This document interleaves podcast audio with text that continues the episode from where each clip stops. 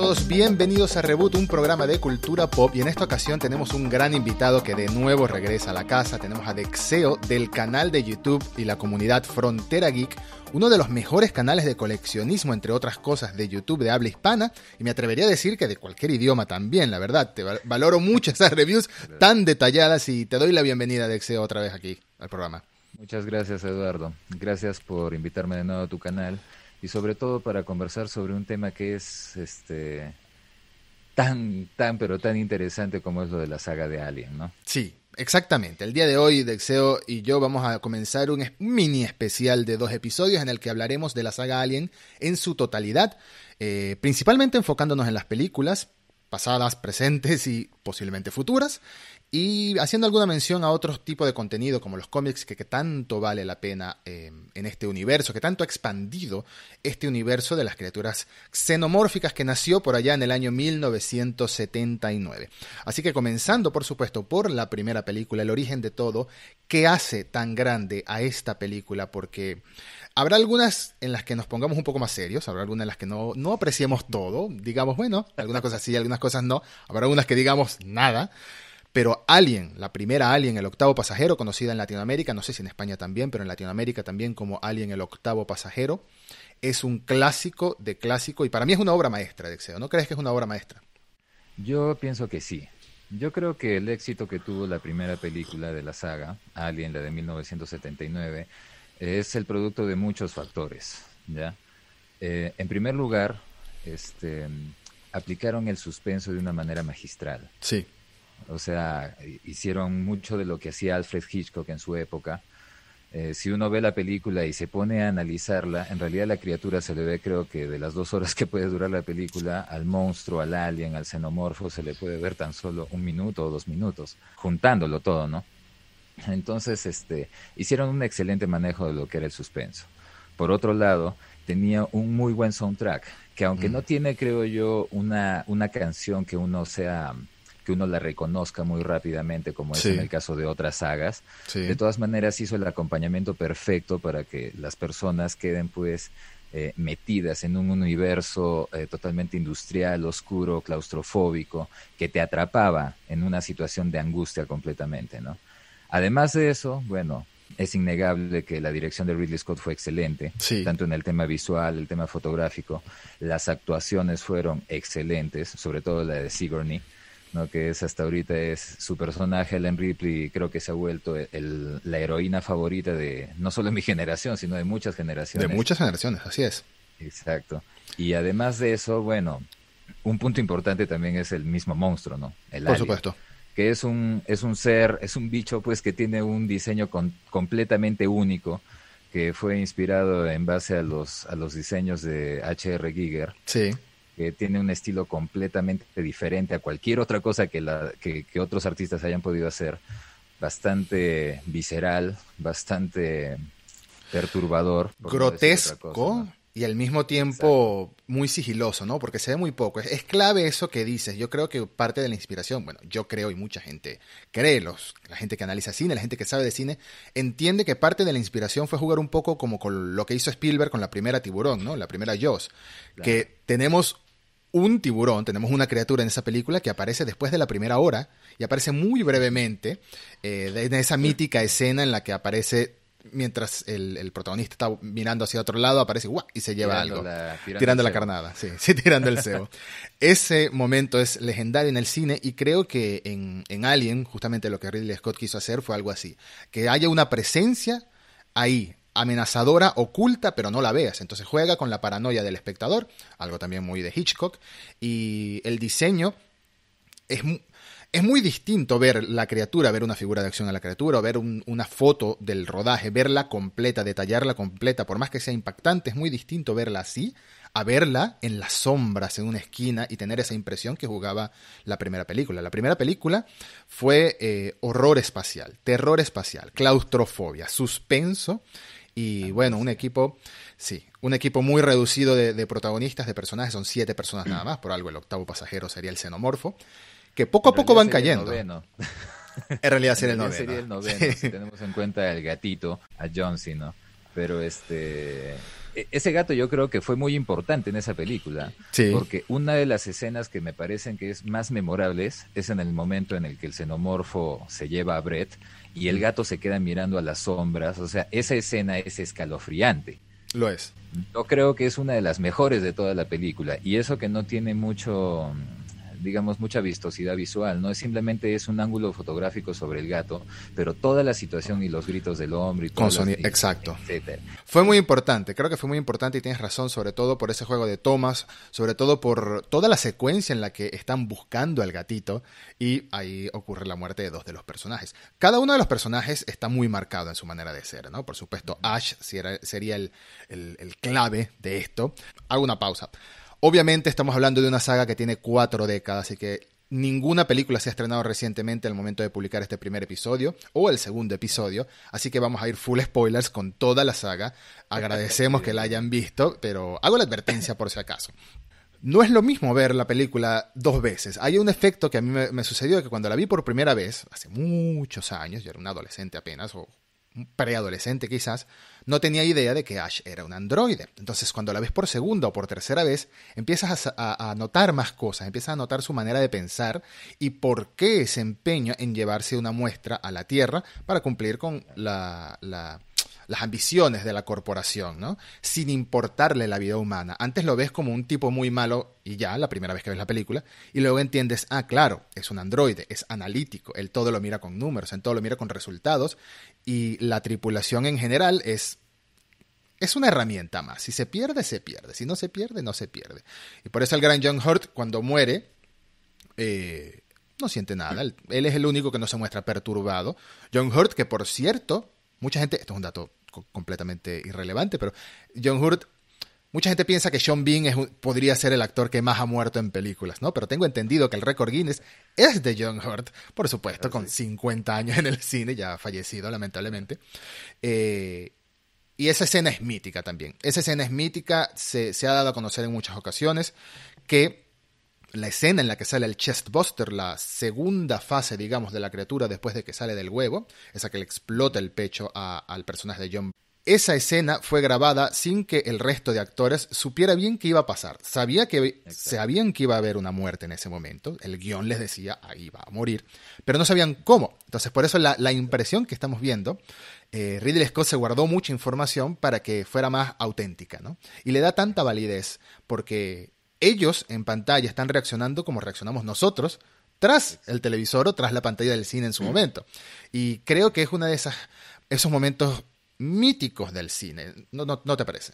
Claro, eh, incluso este, si es que uno se pone a buscar los detrás de cámaras de, la filmación de esa escena, eh, Verónica Cartwright me parece que es el nombre de la actriz que interpretaba a Lambert, se asustó tanto en ese momento que salió toda la sangre y los bañó y etcétera, que terminó este, cayéndose ahí en medio del set y se tuvo que parar en ese rato toda manchada de sangre para continuar actuando en ese rato, porque de verdad, como tú dices, Ridley se preocupó porque los actores realmente manejaran emociones reales, ¿no? Sí. Entonces, este, eh, él no les decía qué era lo que iba a pasar, no les decía qué tipo de ambiente iban a, eh, en, qué tipo de ambiente se iban a desenvolver para determinada escena, ¿no? Mm. De manera que los actores entraban a veces en un plano que está totalmente lleno de humo, de polvo, situaciones así, y ellos sin saber, entonces iban a actuar pero ya con una sensación de incertidumbre que obviamente contribuía para el papel de los personajes dentro de la historia que se estaba narrando en la película, ¿no? Claro,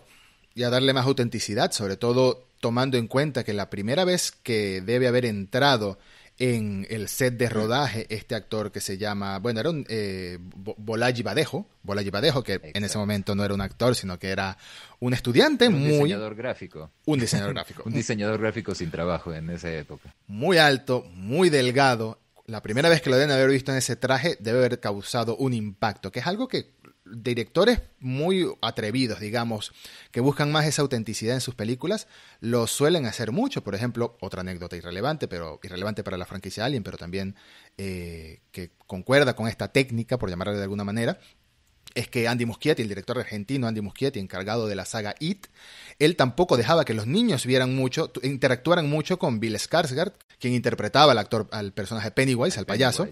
Eh, no dejaba que interactuaran mucho para que cada vez que apareciera en una escena conjunta, tuviera más impacto en estos niños, incluso a sabiendas de que es una película, pues tú ves algo así, tú ves un xenomorfo en persona, incluso a sabiendas que es una película, que es una persona eh, disfrazada, te genera cierto impacto. Y eso es algo que creo que está en toda la obra de H.R. Giger, que es un, eh, es un artista muy particular, era un artista muy particular, era bastante creativo y con mucho doble sentido, un doble sentido que tuvieron que reducir para la grabación de la película, para el diseño de este universo, ¿no? Ridley Scott, si mal no recuerdo, eh, le presentaron el trabajo pues de H.R. Giger en su compilatorio y este él dijo pues de que precisamente este artista tenía que ser quien diseñara la criatura para la película, ¿no? Entonces se puso en contacto. No recuerdo quién, si fue uno de los productores, Walter Hill y David Geiler, que eran los productores de todas las películas, y creo que incluso hasta las hasta las precuelas que han salido hace unos años.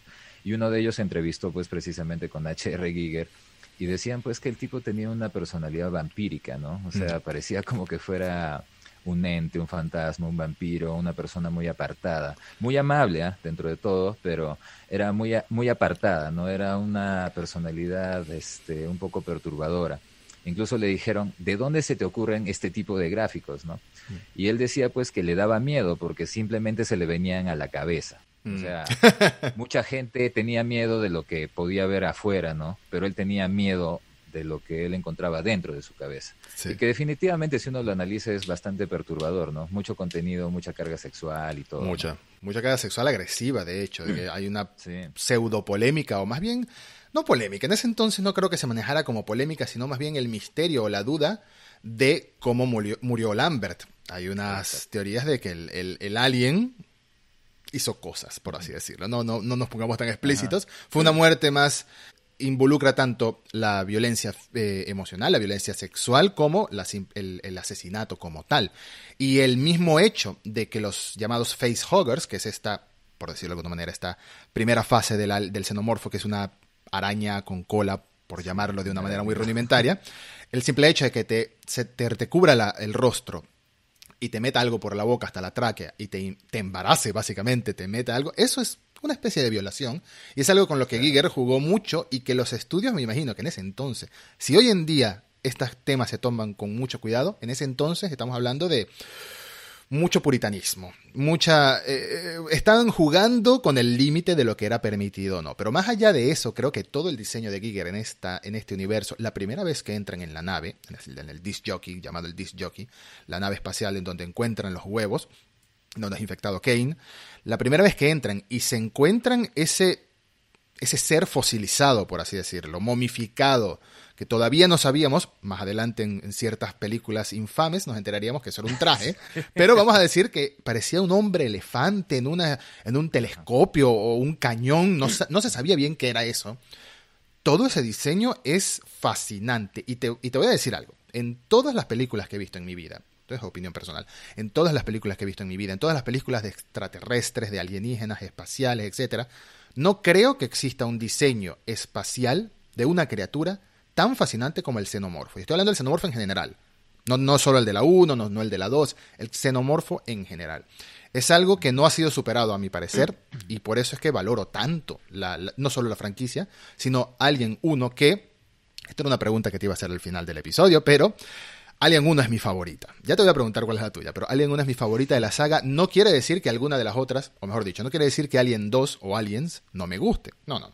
Ya entraremos en detalles a continuación en unos minutos, pero te puedo decir que Alien 1 es mi favorita porque hizo algo que nadie había hecho y tiene mucho que agradecer al éxito de 2001, Uno dice en el espacio, y al éxito de Star Wars que le permitió a los estudios arriesgarse con cosas espaciales, porque ya lo decía en otro episodio, hablando de Star Wars acá, que estuve haciendo una serie, analizando película a película en cada episodio, y ya lo decíamos eh, hace algunos episodios atrás en Star Wars, que Star Wars revolucionó el cine en el sentido de que le dio un poco más de potencial financiero a la ciencia ficción en la gran pantalla y no la limitaba como hasta entonces a la televisión, hablando de Star Trek, hablando de Perdidos en el Espacio, que eran productos más para la televisión. Si no hubiese existido Star Wars, quién sabe qué otra cosa no hubiese existido. Y creo lo mismo con Alien. Si no hubiese existido Alien, muchísimas otras cosas no hubiesen existido. ¿No te parece? Definitivamente. O sea, como tú dices, ¿no? La primera película marcó mucho.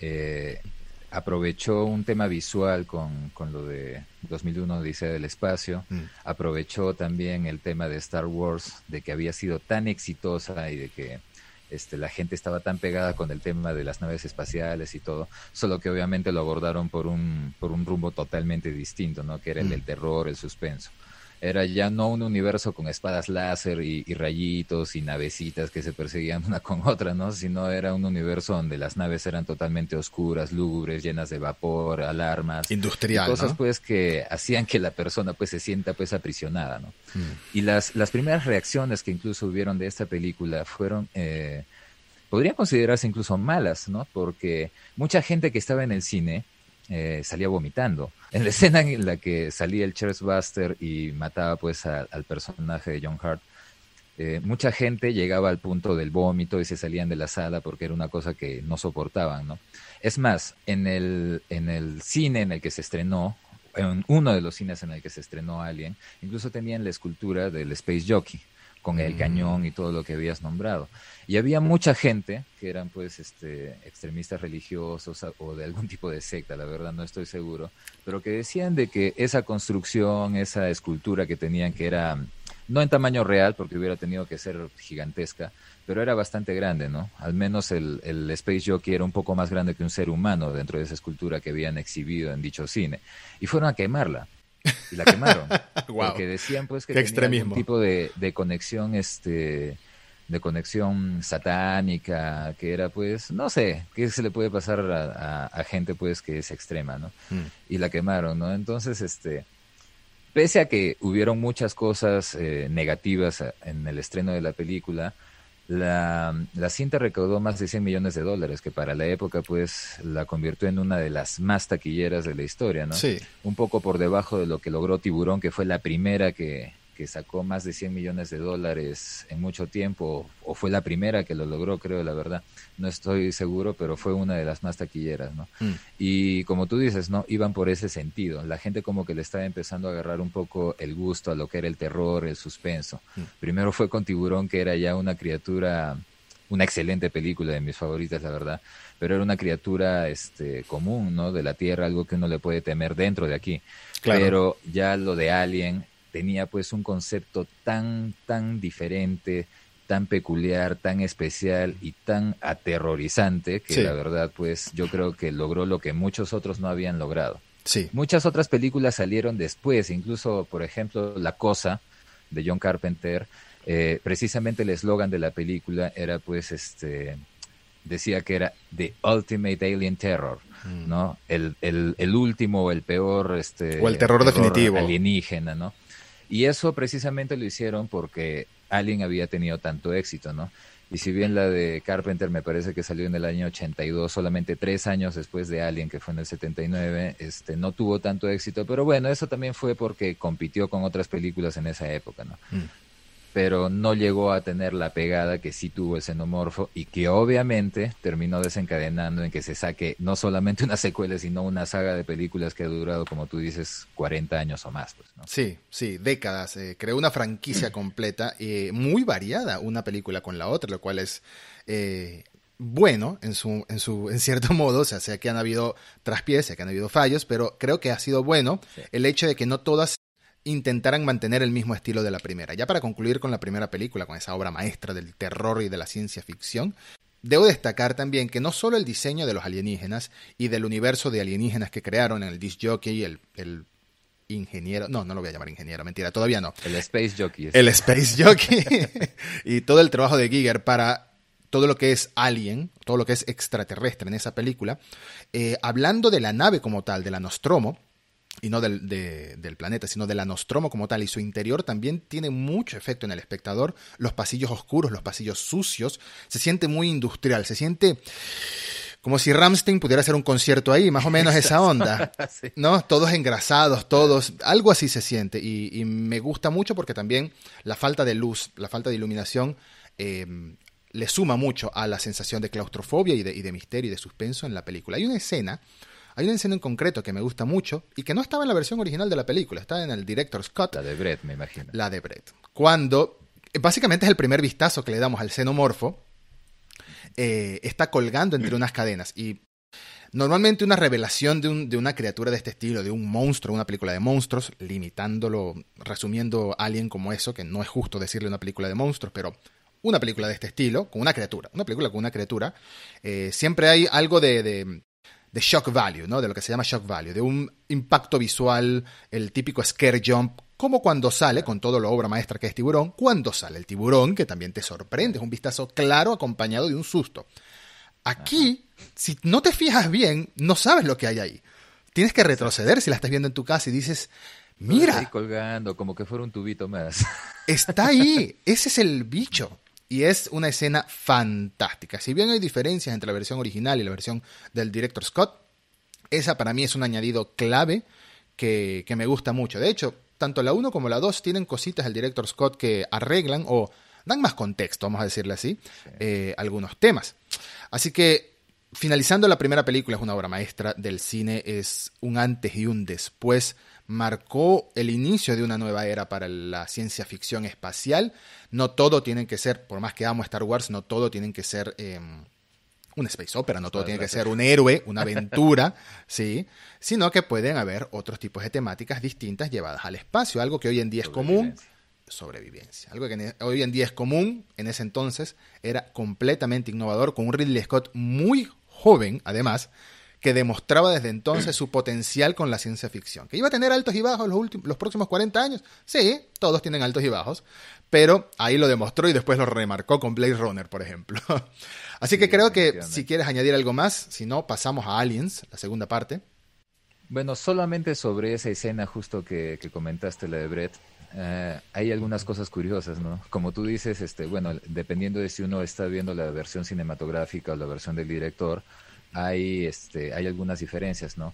Pero curiosamente, eh, como tú dices, la mayoría de películas en las que se muestra un, un bicho, un monstruo o algo de esta naturaleza, sí. entonces este, usualmente van acompañadas de lo que es un jump scare. Pero en cambio el xenomorfo tiene una presentación que es todo lo contrario. Mm. Es muy lenta, muy callada. El movimiento del, del, del alien es totalmente ceremonial, lento y creo que eso más bien este, jugó a favor del, de la situación, ¿no? Porque uno puede asustarse muy rápido, con un movimiento rápido, con etcétera, ¿no? Pero el mismo hecho de que la criatura se comportara de una manera tan lenta, tan ceremoniosa, aumentaba la tensión, porque la persona estaba esperando que algo suceda. Claro. Y además, este, bueno, otros detallitos, algunas otras curiosidades con respecto a esa escena es, no sé si te has percatado, pero le pusieron la cola adelante. No me había percatado.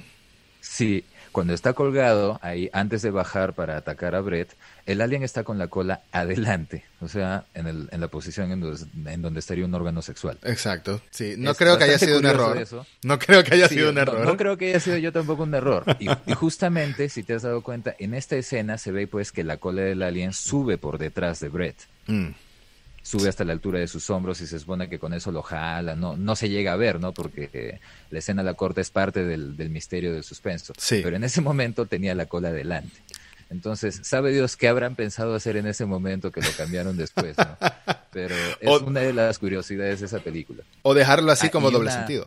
Claro, quizás dejarlo al doble sentido, ¿no? Claro que este solamente cuando uno ve las tomas de lo que se filmó de esta película, de esta de esta escena, uno eh, llega a ver que realmente la cola la tenía delante, pero en la misma película no se llega a apreciar dicho detalle, mm. ¿no? Entonces probablemente lo hayan querido dejar fuera por obvias razones. Sí. Y hay otra escena que también a mí me gusta mucho, que nunca la pusieron ni siquiera en el corte del director, que es cuando el alien encuentra por primera vez a Lambert y que se ve mm. pues de que el alien está, eh, está puesto en, está eh, digamos echado en cuatro patas, ¿no? Pero con las patas hacia atrás y empieza a apuntar a Lambert con la cola. La cola se mueve sola y le empieza a apuntar. Ella recién se da cuenta y el alien camina en cuatro patas hacia adelante, pero con unos movimientos tan precisos, ¿no?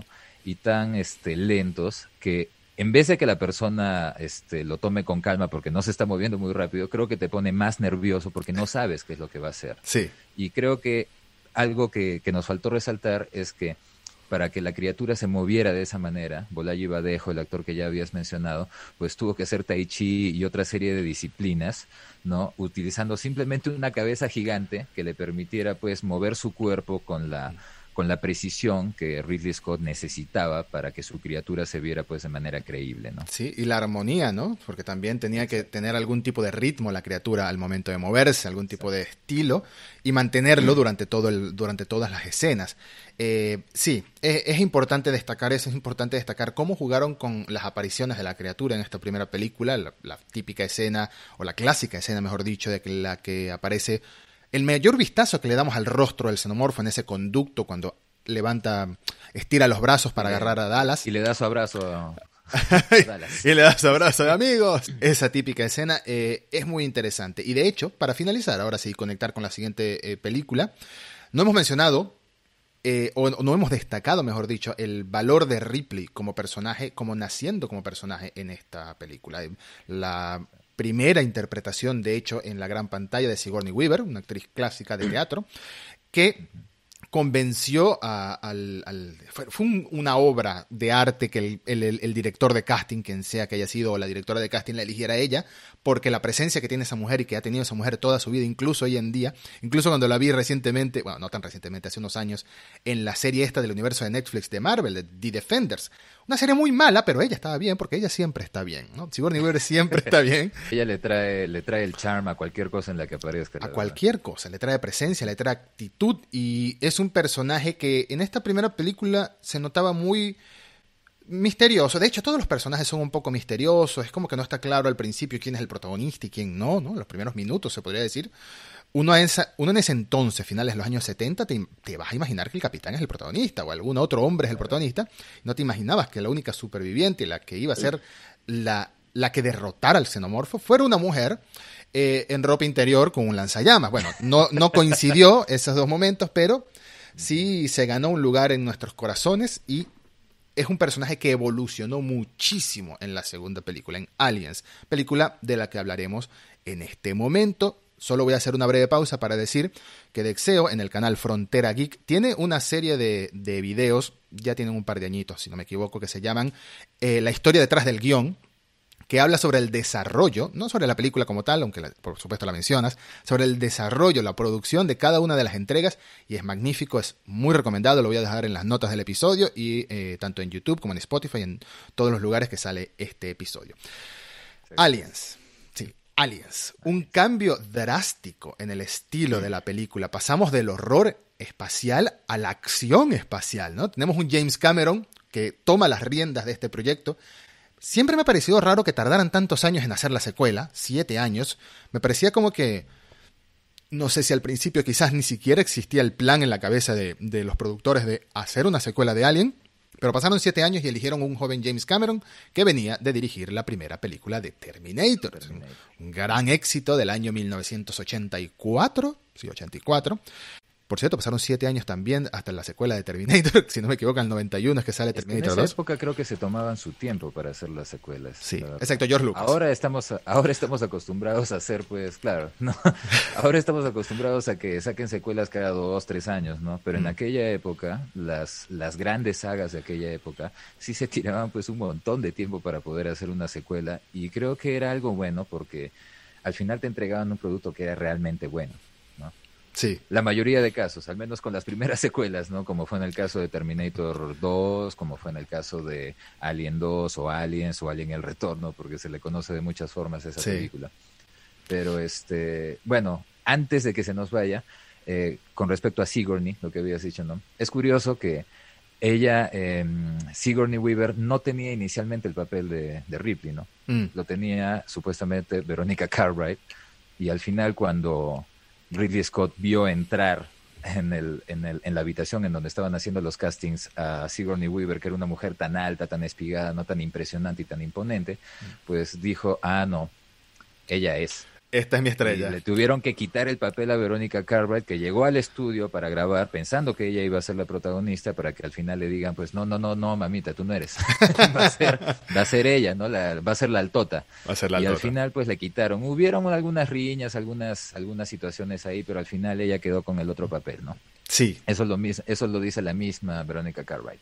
Y con respecto a lo de la secuela, pues había una, un supuesto final en el que Ripley no sobrevivía en la Mm. primera película. Entonces, dentro de los planes de Ridley, no había hacer una secuela precisamente. Mm. Había un final alternativo en el que el alien mataba a Ripley y luego a- agarraba un micro y el alien imitaba la voz de Ripley y se comunicaba con la Tierra y les pedía coordenadas o algo así, como para que el alien vaya ahí, ¿no? Era un final trágico, terriblemente trágico, un poco inverosímil dada la naturaleza del monstruo que nunca lo hemos visto con una inteligencia más allá de la instintiva Sí. pero este pero dentro de los planes de Ripley probablemente no había estado desarrollar una secuela. Mm. Yo creo que el tema de la secuela vino más por el estudio que ya por un tema económico quiso pues seguir exprimiendo a la saga y felizmente que lo siguió haciendo porque las siguientes películas, aunque a mucha gente no le gusta, a mí te diré que sí me siguen gustando, excepto las precuelas, una menos que la otra todavía, pero con las demás sí. Sí. Y en el tema de Aliens, pues como tú dices, no hay muy hay películas muy variadas dentro de esta saga, porque si bien la primera película se basaba completamente en lo que era el suspenso, el horror, la angustia, la segunda película ya tomó un poco más lo que era la fiebre de los ochentas, ¿no? Sí. Que era full acción, explosiones, fuego, bala por aquí, bala por allá. Un poquito de humor. ¿no? Que, claro, eh, un poco de humor, ¿no? Y, y lo bueno de esta segunda película es que si bien eh, no comparte el mismo tono de la primera, es tan buena como la primera, Sí. en mi opinión. Y más allá de Ellen Ripley, que la terminó de desarrollar como personaje, pues esta segunda película también nos dio cualquier cantidad de otros personajes que se, que se hicieron igual de memorables e icónicos, ¿no? Todos recuerdan a Bishop, todos recuerdan a Higgs, todos recuerdan a Hudson, todos recuerdan a Vázquez, todos recuerdan incluso a la, a la niñita, ¿no? A Newt. Sí. Entonces, esta película, eh, si bien rompió un poco el esquema de la primera, terminó siendo una secuela completamente digna y, este, y merecedora de la saga. Mm, Tienes razón, Sí, tienes razón, sobre todo porque también expande muchísimo el universo de Alien, no solo, no solo eh, lo que ya hablaremos a continuación o en algunos minutos, el, lo que llaman la jerarquía de la especie, ¿no? Lo que es la evolución de la especie, y nos explica más de la especie, nos, nos habla que es una colmena básicamente, pero ya hablaremos en unos minutos, sino que también expande el universo, la parte humana del universo. En la primera película sabíamos que la nave Nostromo pertenecía a una tal corporación, pero no sabemos más nada, no sabíamos, nos centramos en siete personajes, en un, en un grupo de personajes muy reducido y los vemos caer uno a otro, más allá de que sabemos que el androide de la tripulación tiene ciertos planes.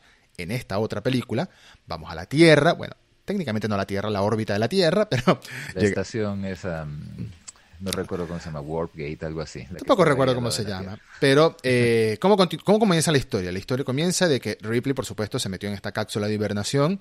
Quedó, me imagino que dejó algún beacon, alguna señal eh, buscando auxilio en algún momento, a que alguien la rescatara. Y la rescatan 57 años después, si mal no recuerdo.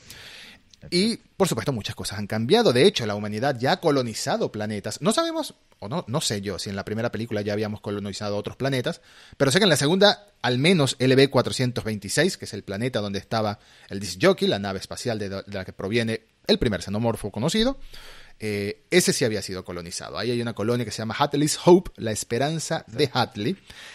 Y bueno, suceden cosas en esa colonia, se pierde la comunicación con esa colonia y quieren enviar un grupo eh, de Marines, de, de soldados súper entrenados, a la colonia para, bueno, primero para ver qué pasó y si hay necesidad de rescates para rescatarlos. Aquí comienza una historia muy interesante que, antes de avanzar en ella, mencionaré que hay una escena también en, en- en la, en la versión del director, el director Scott, que añade mucho contexto, una brevísima escena de segundos en la que le dice el personaje ay, Burke, Carter Burke. Carter Burke. Eh, un personaje que ya veremos sus verdaderas caras más adelante en la película. Burke le dice a Ripley, a Ellen Ripley, que tuvo una, eh, que su hija, no nos habíamos enterado que tenía una hija, pero que su hija había fallecido dos o tres años antes de que la encontraran, ya como una señora mayor, por supuesto. Ella, Ripley, no envejeció casi por estar criogenizada. Eso le da mucha importancia al desarrollo de Ripley como personaje que tiene una evolución muy larga, muy grande ah, en esta película, por su conexión con Newt, que es la niña de, que encuentran y rescatan. Ya, ya hay una especie de conexión maternal que yo creo que por sí se hubiese entendido más que todo por el cliché de mujer igual madre, mujer igual instinto maternal, se hubiese entendido que, que, que, tuvo esta conexión con esta niña, pero al saber que tuvo una hija, pues lo haces más evidente y más importante esta relación con ella y hace que te duela más Alien 3 también, pero bueno, ya, ya hablaremos de ello. ¿Qué opinas de, de todo el lado humano de Aliens? Me parece que hicieron un trabajo magistral en desarrollar al personaje de, Ripley. Mm. Pero como tú dices, eh, yo creo que toda persona debería ver la versión del director. Sí. Porque esa escena es lo que cimenta el desarrollo del personaje de Ripley durante el resto de la película. O sea, eh, todos los que hemos visto la versión cinematográfica sabemos que ella sale en busca de la niña y se vuelve prácticamente Rambo y empieza a enfrentar a todo con su lanzallamas que está pegado con una metralleta y, sus granadas y todo. O sea, es pues impresionante, ¿no?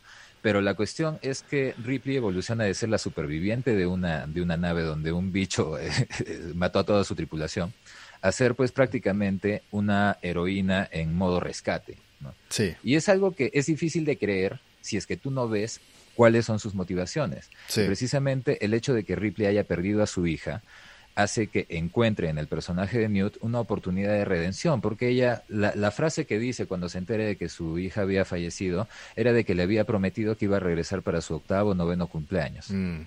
Entonces ella se pone a llorar sintiendo de que ella ah, le había fallado a su hija. ¿no? Entonces, eso es lo que hace, lo que la determina, pues, a que el personaje de Newt este, se convierta pues prácticamente en su oportunidad de redimirse, ¿no? Sí, claro. Este, rescatar a esta niña que a la vez representa para ella una especie de esperanza de, de no fallarle a su propia hija dentro de, dentro de su psiquis, ¿no? Dentro de su mentalidad. Yo creo que es, es una escena muy importante que debió ser incluida en la película. Mm.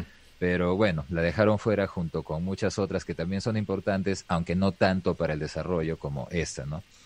Y lo que habíamos comentado en un principio, ¿no? Como tú dices, el desarrollo humano, el, el, personaje de Ripley no solamente se desarrolla a sí misma, sino que crea lazos con otros personajes, no solo Newt, sino también con el propio Higgs, incluso con Bishop, que si bien es un androide, en primer lugar ella por el trauma que había tenido con Ash en la anterior película, primero se, se mantiene pues, este, le tiene como cierta repulsión al androide. Sí, claro. Y luego va viendo cómo este androide pues era diferente al anterior, ¿no? Sí, no tenía esa... Mm, esa, esa directiva pues de, de, sacrificar a todo el mundo con tal de obtener a un xenomorfo, a, una, a un espécimen pues de esta especie, ¿no? O esa doble intención, exactamente. Lance Henriksen, además, un actor fantástico que deberíamos haber visto en muchas más películas. Lo hemos visto mucho, pero deberíamos haberlo visto en muchas más películas. Porque tiene, tiene mucha presencia también, tiene una voz muy imponente también el, el, actor. E hizo un papel como Bishop fascinante. Por supuesto, la una de las escenas más recordadas es la del cuchillo, ¿no? Eh, por supuesto, la del cuchillo, eh, pero el momento en el que Ripley se da cuenta de que andan con un androide le cambia su actitud hacia el rechazo, porque ella, en gran parte, como debe ser, culpa a Ash de todas las cosas malas que pasaron. Si Ash nunca le hubiese abierto la puerta al capitán Dallas y a Kane, que venían de regreso en aquella primera película, quién sabe qué hubiese pasado, ¿no? Quién sabe si hubiesen cumplido con el protocolo que le exigía el reglamento de no dejar. la película en ese se acaba la película en ese momento, Curiosamente, Bishop, eh, Lance Henriksen tomó el papel de Bishop porque inicialmente él estaba postulando para ser el Terminator en la Terminator de Cameron. Ah. Él tenía, él, él fue al casting, incluso este ya comportándose como un robot, que incluso dice que la gente que estaba encargada del casting de Terminator, pues le generó algún tipo de desconfianza, porque tenía un comportamiento bastante inusual. Claro que James Cameron ya sabía que, que lo estaba haciendo por eso, ¿no? Al final no lo escogieron a él, pero eh, James Cameron obviamente lo llamó para que sí represente a un robot. Y fue Bishop Escogieron a alguien que era dos veces su grosor de musculatura, así que es comprensible. sí, o sea, porque también querían hacer pues de que el, el, Terminator en ese, bueno, saliéndonos un poco del tema, pero así rápido, querían hacer que el Terminator no solamente fuera este, una amenaza porque es un robot, sino que físicamente, cuando tú lo ves como un ser humano, también fuera una amenaza. Claro, la máquina asesina definitiva. Se entendía, ¿no? Claro, porque uno ve a Arnold Schwarzenegger, pues que se te está acercando Calato y te pide la ropa, pucha, ¿qué vas a hacer? Pues no, te lo tienes que tener nomás, ya que te queda, porque si no te agarra a gol. En el peor de los casos, uno se va a imaginar que te va a agarrar a golpes, en la vida vas a saber que es un robot. Pero el tipo, si te, si te agarra a golpes una mole como esa, imagínate. En esa época, además. Por ese lado lo hicieron. Pero eso fue, a mí me gustó saber eso, ¿no? De que Lance Henriksen había sido elegido para ser Bishop, pues porque tenía, digamos, este, ese intento frustrado de haber representado a un androide en Terminator. Sí, sí, sí. Eh, eh, y de hecho, todo el cast, no sé si llamarlo secundario, me parece un poco duro llamarlo secundario. Vamos a decir, todo el reparto principal de esta película eh, tiene muchas conexiones, muchas relaciones. No sé si lo leí, lo que voy a decir a continuación, o lo escuché en tu video del, del guion detrás del guion. Pero tengo entendido que James Cameron dejó la mayor cantidad de escenas de los chistes y, el, momento en Vázquez. Ha sido confundida con un hombre. No, ¿y tú? No, ¿y tú? Sí, de Hudson. es, Todas, es buenísimo. Esa escena es, mítica. Todos esos momentos de, que se nota el compañerismo entre esta, entre esta Band of Brothers, como diría Steven Spielberg, entre este batallón, este, este, esta hermandad que se espera de un grupo de soldados de este estilo, lo dejó para el final del rodaje, como para que ya tuvieran eh, todos estos meses trabajando codo a codo y se creara una relación real, entonces fuera más natural. Y esas son, esas son las clases de técnicas que hacen un director ser bueno, ser recordado, ser eh, saber jugar con su elenco, saber jugar con sus actores, no solo con el guion, para crear algo tan, tan, tan natural como se siente la, la amistad que hay entre Hudson, Vázquez, el mismo Higgs, la autoridad de Higgs, que es hermano, pero al mismo tiempo tiene... Sí, claro. Hasta Gorman en su momento, ¿no? Es, es algo fantástico, la verdad.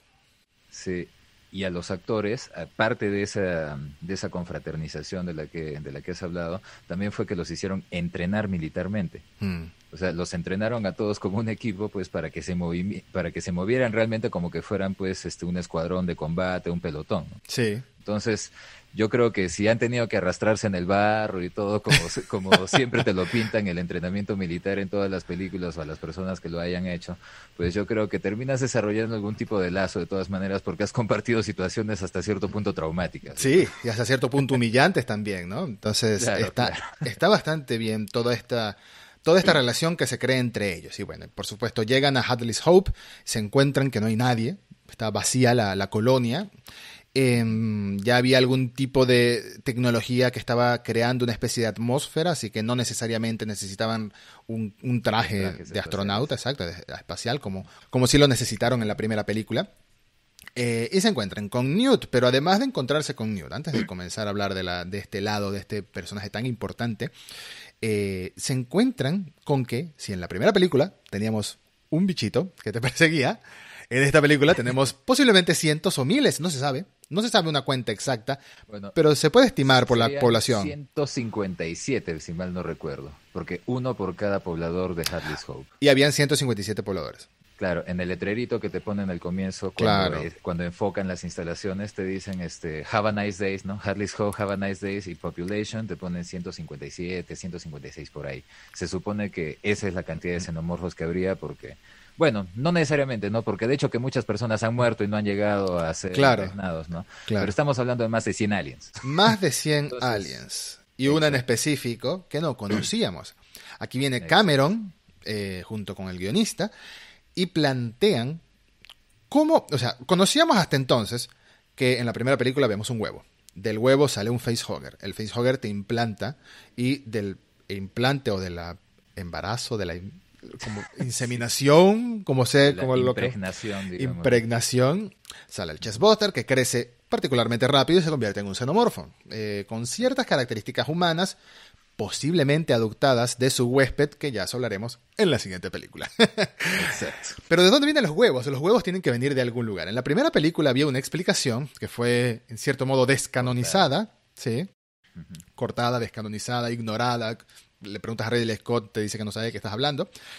Pero ahora tenemos eh, una reina, tenemos una estructura, una...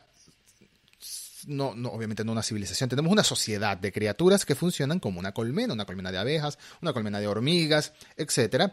La reina eh, pone todos los huevos, tiene em, soldados, por así decirlo, que la protegen y tiene otros que exploran y van más allá, como una colmena de insectos. Tengo entendido que en su momento esta idea fue un poco polémica porque había mucha gente que no le gustaba pensar en los aliens como insectos, sino como en algo más, o que incluso que mantuviera el misterio, ¿no? Porque la primera escena en la que se ve cómo se están formando estos huevos del cadáver de Dallas, por ejemplo, en la primera película, te daba algo de misterio también el hecho de que, bueno, ok, me estás mostrando que se está formando un huevo en base a él, pero ¿cómo? ¿Por qué? ¿Qué pasó ahí para que eso se, se forme? ¿El xenomorfo está haciendo algo? No se sabía ahora tenemos una reina. Y sí, puede que sea polémico, pero la reina, la reina es la reina. La reina es espectacular. El diseño de la reina es algo, mira, es que es increíble. La reina es la reina. La reina es la reina, mira, ahí se ve, ahí se ve atrás de mí. Claro, la reina. Se le ve la cola a la reina, la azul, la de Aliens, por supuesto. Exacto. Eh, la reina es la reina. La reina tiene mucha presencia en la película, sobre todo en, los últimos minutos de la película, que la vemos que se libera de este saco embrionario, por decirle de alguna manera, de donde salen los huevos, se, despega de una manera bastante eh, grotesca y bastante visual. Y empieza a perseguir a Ripley porque, bueno, acabaron con su colmena. Entonces... Eh, esa escena es lo máximo. Esa escena es espectacular. Esa es espectacular. La cara de Ripley que pone antes de meterles lanzallamas es pues lo máximo. La mira y le dice como... como o sea, la fregaste, ¿no? O sea, la arruinaste, te fregaste. Eh, se pueden usar otros términos que vamos a obviar, ¿no? la fregaste, ¿no? Y le mete lanzallamas a todo. O sea, toda la actitud, pues, ¿no? Pero es un, eh, es un duelo de, mujeres ahí, porque también la reina es otra y, Ripley cuando la enfrenta, incluso ya utilizando el Power Loader, que es otra de las escenas pues que es más icónicas y más este memorables de la película, lo primero que le dicen ¿no? es stay away from her you bitch entonces son insultos entre mujeres de alguna manera. Sí sí. Es, es, es, es una es una situación curiosa pero es pues lo máximo o sea con esas escenas Ripley se consagró, pues yo creo que como la heroína por excelencia. Algunas la pueden discutir con Sarah Connor, yo particularmente prefiero a Ellen Ripley. Sí, sobre todo porque Ellen Ripley tuvo su sus momentos heroicos los tuvo desde la primera película, ¿no? Sus momentos de lucha los tuvo desde la primera película, mientras que Sarah Connor en la primera película, en la primera Terminator, está muy como la damisela en apuros, que dicen, ¿no? Que claro. Eh, tiene que venir Kyle Reeves a rescatarla. En cambio aquí, ella misma se vale por sus propios medios. No digo que Sarah Connor en la primera película no tuviera ciertos momentos de acción, sí, pero muy limitados, muy limitados.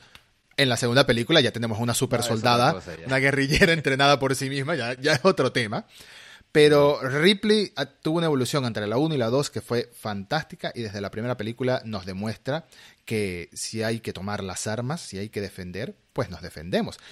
Sobre la reina, eh, recuerdo algunas ideas que me llegan de la primera vez que vi estas películas, que fue hace demasiado tiempo, pero antes había visto Star Wars, vamos a dejarlo así, antes me había visto Star Wars ya en mi niñez, y recuerdo que pensé en la reina como una especie de Dame, unos segundos para que entiendas la comparación. Como una especie de Java de Hot. ¿Por qué? Porque Java de Hot es un ser que necesita ayuda para moverse, que está como, como preso por su misma voluminosidad y su mismo aspecto grotesco.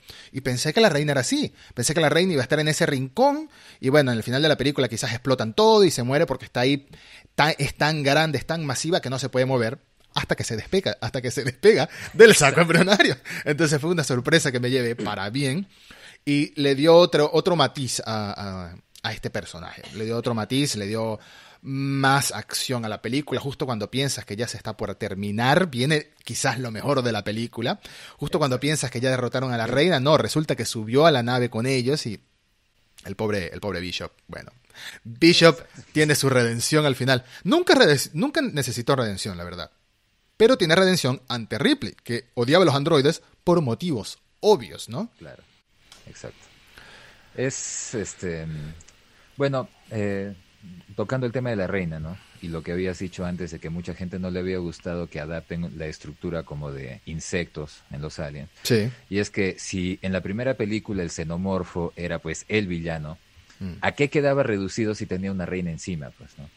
Sí. Entonces, a mucha gente que, que, que tenía pues al xenomorfo como el pináculo del terror, lo máximo dentro de la saga, pues lo reducían a, un peón. ¿no? ¿Por qué? Porque tenía pues un ser que era mucho más importante dentro de su propia biología encima de él, ¿no? Y además de porque en la primera película, pues el xenomorfo es un cazador, es un acechador, ¿no? Mm. Uno no sabe por qué lado va a aparecer, etcétera. En la segunda película, en cambio, tú lo ves que atacan de una manera mucho más abierta y los soldados pues les meten bala a la mala y se bajan un montón de ellos, ¿no? Claro que todavía no hemos tocado el tema de la sucesión de castas, pero en la segunda película pues este, están enfrentando a hombres armados, a grupos a la vez, ¿no? Claro. Entonces yo creo que la situación, el comportamiento de los bichos estos, si fueran reales, tendría que haber sido de todas maneras diferente. Así que no me parece pues de que haya algo que que criticarle tanto a la película, porque son situaciones diferentes, son presas diferentes, son unas armadas, otras no armadas, y estamos hablando, hablando, perdón, de ambientes también que son completamente distintos, ¿no? Sí. Porque donde son atacados estos Marines, digamos, en el primer encuentro, son en, en una instalación que es bastante más amplia, ¿no? No es como los delgados y y claustrofóbicos pasillos del Nostromo, pues que es los únicos sitios por donde te podían aparecer era una rejilla por arriba, una rejilla por acá, etcétera, ¿no? Sí. Entonces creo que a mi gusto fue una buena adaptación de lo que se de lo que se hizo, ¿no? La inclusión de la reina, si bien eh, le da un origen a los huevos. La verdad que si estamos hablando del alien, que se supone el organismo perfecto, ¿no? El que está diseñado para resistir a todo ambiente y para evolucionar y para persistir, este, o sea, para perennizarse, para, por decir otra palabra. Entonces, no creo que la existencia de la reina haga que la escena de la primera película donde se estaban transformando los huevos eh, no creo que sean exclusivas una con la otra, la verdad. Mm. O sea, yo creo que si es que un alien se queda solito, tiene pues que tener algún método para, para poder este, eh, multiplicarse, ¿no? Sí. Entonces yo creo que un alien debería poder tener la capacidad de desarrollar un huevo a partir de una de sus presas de manera que haya eh, la posibilidad de que salga otro como él o de que salga quizás una reina, etcétera, para poder desarrollar una nueva colonia, una nueva colmena, ¿no? Sí. Entonces, yo creo que son métodos eh, adaptativos de evolución que podrían tener los xenomorfos sin que uno puede, tenga que excluir al otro necesariamente. Claro, tienes toda la razón. No lo había visto de ese modo y tienes toda la razón. Creo que, creo que la palabra clave que dijiste es la adaptación del xenomorfo o de esta colmena a su entorno, porque podríamos imaginar, si nos hacemos, eh, bueno, seguro existen cómics, ya me dirás si existen cómics al respecto, pero podríamos imaginar que en los últimos momentos de Hadley's Hope, de la colonia como tal, antes de que llegaran los Marines, pues tenían que haber guardias armados también ahí. Así que desde un principio ya empezaron a adaptarse, bueno, Aquí hay armas, aquí nos hacen daño a distancia, tenemos que atacar de otra manera. Se adaptan, se adaptan como buenos depredadores, se adaptan a su entorno, a sus amenazas y a sus rivales, incluso a sus presas. Porque en este caso somos presas del, xenomorfo. Y, eso le da mucho más valor a la película, em, incluso a las escenas de acción Todas las escenas de acción son fascinantes. Las armas que crearon para esta, para esta película, la típica arma que es como un Gatling gun amarrado al cuerpo de los soldados, una cosa gigantesca, que mueven en sincronía Vázquez. es muy bueno ese momento. Todas estas armas, sí, eh, el mismo auto, el mismo auto en el que bajan. el tanque. El tanque. Me recuerda un poco, ¿sabes a qué me recuerda el diseño? Justamente a ese batimóvil que tienes atrás. Es así muy cuadrado, ¿no? El de. Sí, no, se parece un poco. Al del Batman de la serie animada. Eh, ya lo verán en reseña ya. Aquí hay un sneak peek. Se parece un poco, la verdad. Se parece un poco, pero tiene ese diseño y nada, toda la, toda la creatividad que hubo detrás del desarrollo de, de escenarios para, para, esta colonia de escenarios, para las armas y para todo el entorno para todo el aspecto militar de la película, militar futurista. No es fácil hacer algo militar futurista y que se vea bien, que se vea creíble, sin necesidad de optar por, no sé, algo muy piu, piu, piu, algo, algo que se sienta más acción. Como bien dijiste al principio de que empezamos a hablar de esta película, estamos en los 80, estamos en mediados de los 80. Aquí todo es Rambo, aquí todo es Terminator, aquí todo es John Commando. Duro de matar. Sí, duro de matar. Aquí estamos en el momento en que había que aprovechar y explotar ese aspecto que sirvió a nivel de taquilla, sirvió a nivel de audiencia, pero creo que también sirvió, y esto es una de las cosas que más valoro de Aliens, creo que también sirvió darle algo distinto a la saga. No hacer lo mismo, no intentar hacer, ah, bueno, ahora estamos en otro lugar claustrofóbicos con uno o dos bichos que nos persiguen. sí. Por más que amo es muy placer culposo, pero por más que amo sagas como eh, Viernes, eh, Viernes, eh, Viernes 13 y Halloween, sobre todo Viernes 13, Viernes 13 siguen Son siendo un grupito de chicos que se va al bosque y los van matando uno a uno. Uno sabe a lo que va con un slasher y uno le perdona porque sabe, pero una franquicia de este estilo que quería hacer algo más, pues está muy bien que evolucione y que varíe a lo largo de dos películas. Y como bien dijiste, la escena final, que básicamente, básicamente es un mecha peleando contra un kaiju, es Ellen Ripley con un traje robótico que era de carga, pero bueno, sirvió para lo que sirvió, contra la reina ahí en el espacio lanzándola al vacío. Es una escena fascinante y no creo que exista otra película que haya cerrado de ciencia ficción, que haya cerrado una secuencia de acción de este estilo tan glorioso, de verdad. Sí, o sea, es una de las escenas más impresionantes de la película. De verdad que cuando uno va viendo Aliens, eh, uno empieza, digamos, de una manera pausada. Ni tan pausada, ¿no? Porque al comienzo ya Ripley va teniendo esas, esas pesadillas en las que uno ve cosas que ya te hacen saltar, ¿no? Ya, Sí. ya, ya te transportan a lo que has vivido en los horrores de la anterior película. Pero de todas maneras, la película, digamos que como que va en su vida, ¿no? Mm. Entonces, en el momento en que ella ve a la reina, uno dice, pucha, ya lo vi todo. O sea, ve el- los huevos, ve que le mete bombas a todo, y luego la reina le empieza a perseguir y finalmente la rescata la nave y se van. Entonces tú dices, pucha, ya. O sea, Escaparon. Lo máximo. ¿no? Escaparon, sí. Entonces uno no se imagina qué es lo que va a pasar después y se aparece la reina, lo parte a la mitad a Bishop y tú dices, ¿y ahora qué diablos va a hacer? Lo, lo, o sea, uno podría pensar en ese rato va a usar el misil de una de las naves, sabe Dios qué, pero ni por acá pues a nadie se le iba a pasar que iba a salir pues con una grúa y se iba a agarrar a golpes con ella. Sí. Entonces es una cosa realmente impresionante. Eh, la película, yo creo que esa es la escena más, más emocionante de toda la película. En Sí. el momento en que se empieza a abrir la compuerta y se ven las luces y los pies de la grúa y sale Ripley y le dice, aléjate de ella, bitch. ¿no? Sí. Entonces, es, es, es insuperable. Como tú dices, posiblemente sea una de las mejores escenas eh, o, o el mejor cierre de una secuencia de acción en una película de ciencia ficción, ¿no? Sí. Algunos debatirán y te dirán que la de Dodge con el con el Jungle Hunter podría ser. Yo creo que por ahí van, ¿no? Ese es, un top, esos están tema arriba, muy... Sí, es, es un tobe un poco difícil de, de rebatir o de decidirse entre los dos, ¿no? Mm. Pero definitivamente las dos están ahí.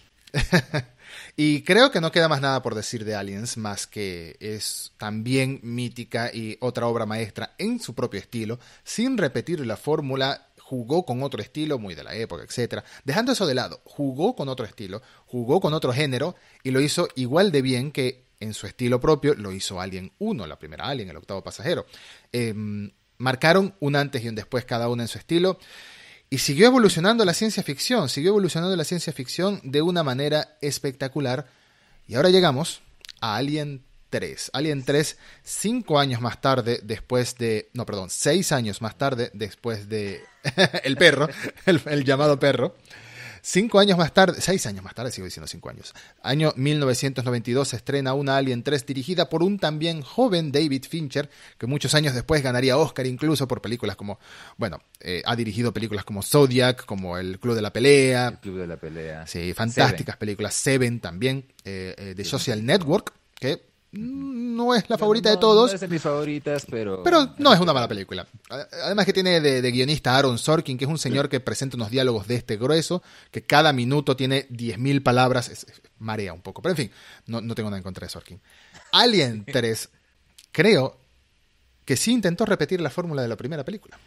Sí intentó repetir la fórmula de la primera película. y ya de por sí... al, al terror claustrofóbico. al terror claustrofóbico y al una criatura nos acecha. Y ya de por sí tenemos eh, un comienzo muy duro en el que nos dicen que si bien Higgs, Ripley y Newt habían logrado escapar de, bueno, de LB-426, habían logrado sobrevivir la segunda película, aquí nomás empieza la tercera y ya nos dicen que dos de los personajes están muertos. Que Newt murió y que Higgs murió. Higgs que se podría decir que prometía ser un interés romántico para Ripley, pero no llegó a serlo. Exacto. No llegó a caer en ese cliché, y eso me gusta, ¿no?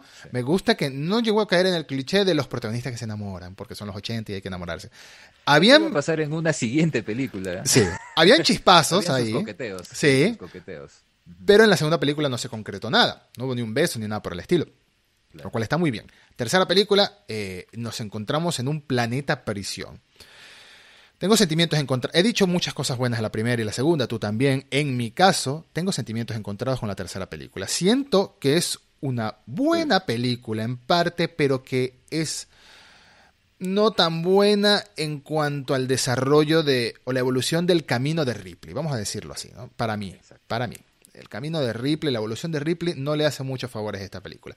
Pero sí me gusta que 13 años después, o sea, tampoco es que lo hicieron al día siguiente, vuelva a la fórmula, a, su origen, incluso tomando en cuenta que ya hablábamos al principio de que estos pasillos oscuros y industriales y Ramstein y todo el estilo eh, de la primera, de la nave Nostromo, aquí peor aún, aquí estamos en un planeta prisión que parece que vivieran en minas de carbono todos estos hombres. Eh, es, todo el tiempo están muy sucios, todo el tiempo se ve mugre, todo el tiempo se ve cosas desagradables, gente desagradable, eh, y le hace mucho le da mucho, mucha ambientación, le da una muy buena ambientación a esta película, incluso con que hay personajes que se salvan un poco de este cliché, por supuesto el personaje de Charles Dance, que en este momento se me olvidó el nombre, ¿cómo se llama el personaje de Charles Dance? Clarence. Clarence, eh, sí, sí, el, médico, el médico de la prisión, el médico de la prisión. Tywin Lannister. Tywin Lannister, exactamente, sí. Tywin Lannister eh, es una de estas excepciones, pero en general eh, el inicio eh, es muy fuerte de la película. Empezar diciéndote que Newt y que Higgs habían muerto tras cámara, por así decirlo, es muy fuerte. Y por eso incluso creo que a la misma Ripley le cuesta creerlo de ese modo, que quiere ver el cuerpo, que quiere ver el cuerpo, que quiere ver el cuerpo. Ahora, ¿qué pasa en esta película? Que un huevo se vino colado con ellos, infectó pegado a... en el techo. Sí, pegado en el techo, porque la reina tuvo tiempo aparentemente de eh, esconderse por ahí, pegar un huevo en el techo y luego seguir peleando con Ripley. Son esas cosas que no tienen mucho sentido. Pero bueno, ¿qué opinas eh, a, visto, a vistazo general? ¿Qué opinas de esta película? Eh, mira, a mí no me parece mala. ¿ya? Eh, yo creo que el problema con Alien 3 radica en que, primero, se bajaron a dos personajes que ya eran muy queridos. Mm. O sea, en, en Aliens, este, ya tanto Higgs como Bishop y Newt se habían ganado pues un lugar. La gente se fue de Alien viendo cómo Ripley sobrevivía. La gente se fue de Aliens viendo cómo un grupo de personas sobrevivía. Sí. Entonces, para Alien 3, que ni siquiera los veas morir, digamos, en batalla, que algo pasa, ¿no? Sino que de frente ya tú empiezas la película y te dicen, ah, no, estos se murieron, en lo que tú no viste de la película, lo que nunca hemos filmado, ellos se murieron. Entonces, yo creo que eso jugó primero en contra, ¿no? Sí como tú dices, eh, no estaba mal de que la saga regresara pues a lo que era su, tono original, que era de terror, que era de suspenso, que era de angustia. Pero yo creo que si es que lo hubieran hecho con los personajes completos, en una situación que no fuera tan forzada como que simplemente un huevo creció en la pared, entonces hubiera sido otro el, hubiera sido otra la aceptación. Aún en la misma prisión, si hubieran estado Higgs y Newt, creo que la situación hubiera sido diferente. Sí, claro. Y lamentablemente, pues la culpa de todo esto la ha tenido siempre 20th Century Fox. Los estudios. Porque por un tema de dinero, entonces no quisieron pagar a los otros actores lo que quizás hayan pedido para ese momento y decidieron eliminar a sus personajes así como así. Entonces, este, creo que esta productora siempre ha tenido problemas con sus producciones, incluso la de Depredador 2 también este, no tuvo Arnold Schwarzenegger precisamente porque se quisieron ahorrar en el dinero. Mm. No tuvo ciertas locaciones, no tuvo otros conceptos de, historia porque se quisieron ahorrar dinero. La misma Sigourney Weaver iba a ser eliminada de Alien 2 porque se querían ahorrar el dinero y James Cameron no lo permitió en ese momento. Mm. Pero en esta tercera película hicieron exactamente eso, ¿no? Entonces eliminaron a dos personajes que habían, que ya se habían em, logrado hacer de un lugar en la saga para los fanáticos de la saga. Entonces, la tercera película por ese lado ya empezó mal, ¿no? Mm.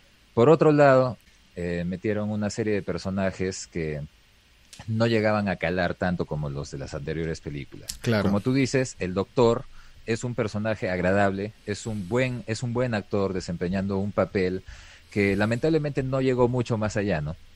Hay otro personaje, no recuerdo, pero él es el sacerdote, que se agarra a golpes con el, con el dog alien, ¿no? En determinado momento y todavía le dice, eso es todo lo que puedes hacer. Esa es una de las escenas que yo más recuerdo de esta película. Pero este, si bien es un buen personaje, no llega a ser pues lo que es quizás un Higgs, lo que es una Vázquez, lo que es este, un, una Newt, ¿no? Nadie. Entonces, por el lado humano, eh, la película no llega a cautivarte como las otras y lo llegan a hacer. Más allá de que tienes a Ellen Ripley ahí, ¿no? Y sería difícil, ¿no te parece? Son presos. O sea, son. Todos ahí te van diciendo poco a poco la película que hay asesinos en serie, hay criminales. No criminales de, de, de prisiones de poca seguridad, criminales de prisiones de máxima seguridad hoy en día, que en ese entonces se les ocurre, bueno, mandémoslos a otro planeta, ¿no? O sea, ¿qué más fácil que eso?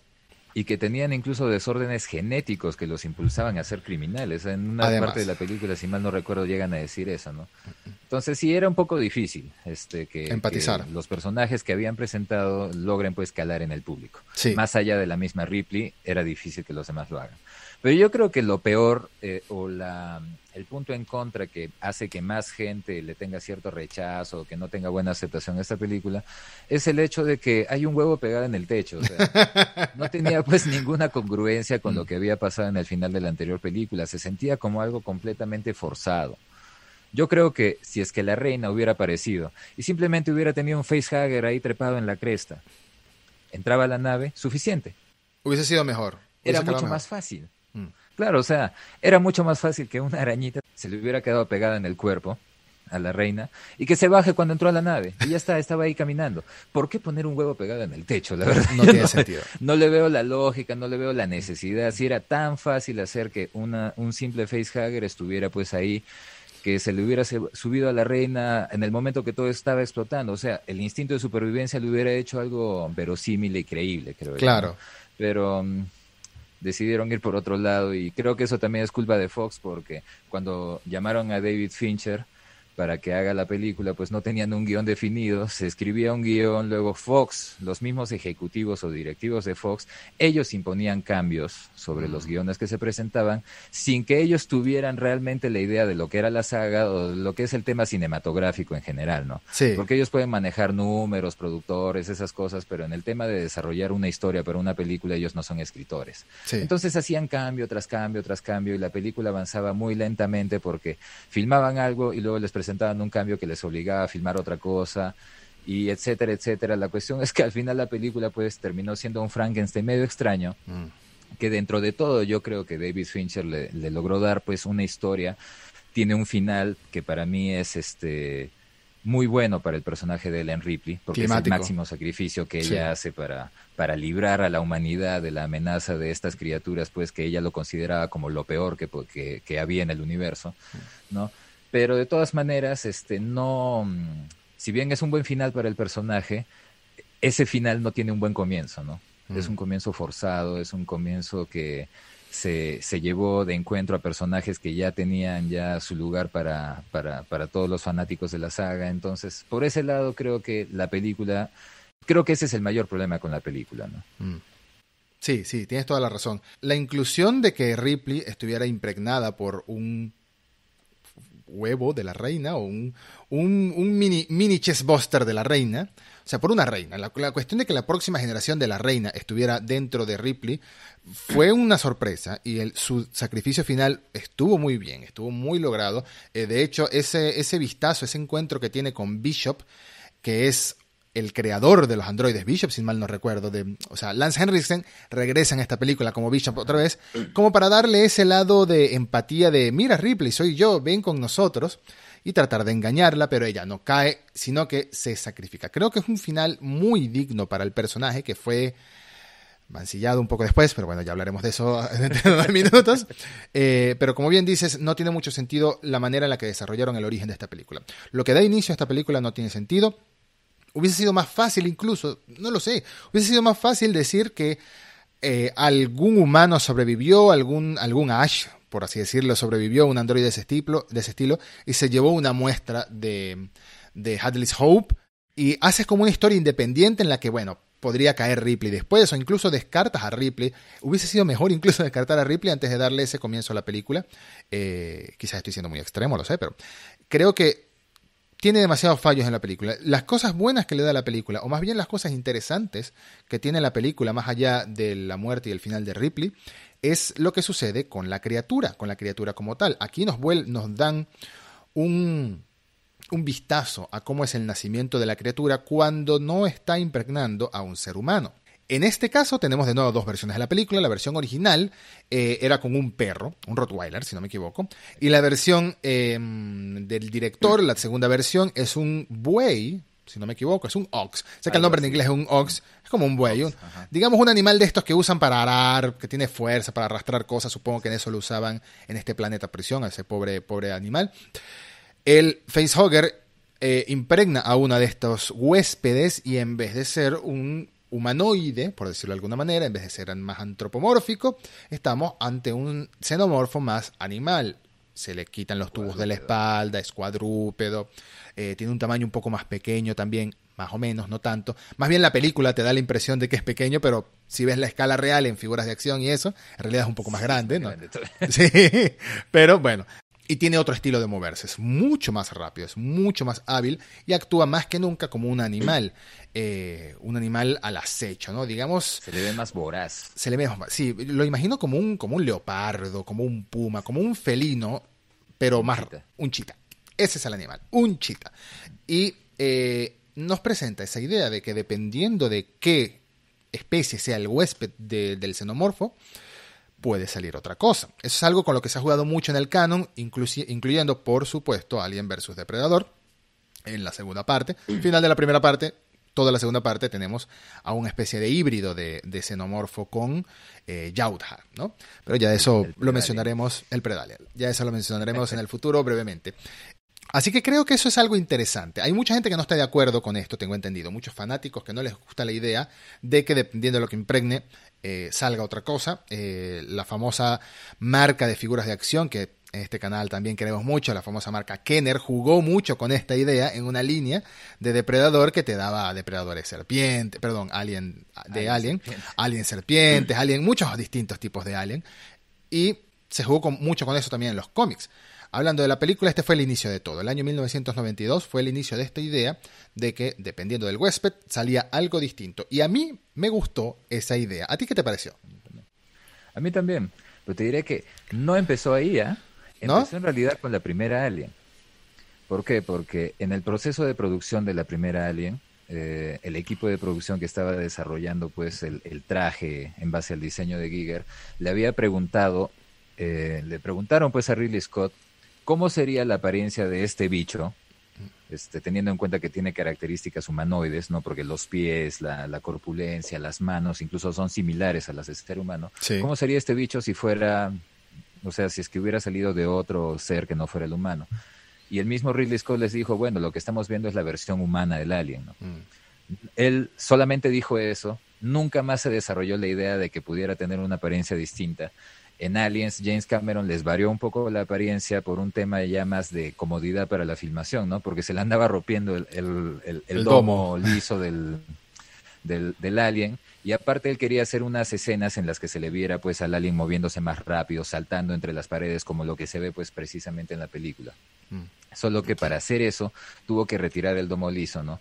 Entonces ya ese nuevo alien terminó desembocando en el desarrollo de lo que era una casta, ¿no? Una sucesión de castas. Mm. Se supone que el primer alien es un drone o un, este, la traducción sería este, un zángano, ¿no? El alien de, alien de 1979.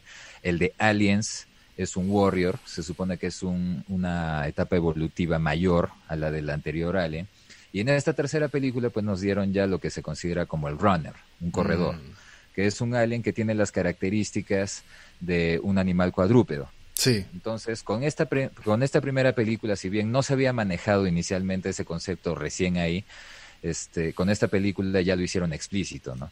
Porque salió un alien que la misma Ripley decía que se movía de una manera completamente diferente, como tú dices, era mucho más rápido. Mm corría en el techo, uno lo veía con escenas al estilo, este, ¿cómo se llama? Evil Dead, ¿no? se acercaba así en primera persona, corriendo detrás de las personas en esos pasillos, dando vueltas en el techo, en las paredes y todo. Buenas tomas, buenos momentos. Sí, son, son buenas, o sea, en, un tema visual yo creo que la película se, se defendía. Mm. El diseño del Dog Alien o del Runner, este, me parece a mí muy bueno, porque me parece que es incluso más amenazante que el de Aliens que el Alien Warrior, O sea, se le ve más grotesco, se le ve más cucarachón. No sé cómo definirlo, la verdad. es una buena manera de definirlo, de hecho. Sí, se ve más como una cucaracha, por lo mismo que tiene el domo. Eh, si bien se perdió un poco de lo que es el diseño biomecánico, ¿no?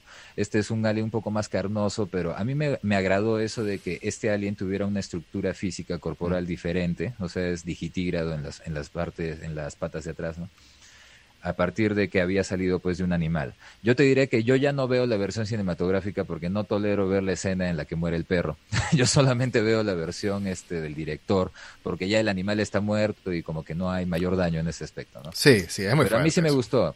Y ese concepto precisamente es algo de lore, pues, de Alien que se ha definido posteriormente como el DNA reflex, ¿no? El, mm. el, reflejo de ADN, que es un tema que también hemos abordado en algún video en el canal. Sí, sí, sí. Es que justamente venía Venía, si, listamos eh, cada película, decimos que la, la 1 es fantástica, la 2 es fantástica, la 3 es buena con fallos. ¿Ves? Yo la califico así, es buena con fallos. Un poco de fallos de historia, un poco de fallos de lógica en cuanto de dónde salió este, este huevo, sobre todo, dónde comienza la amenaza.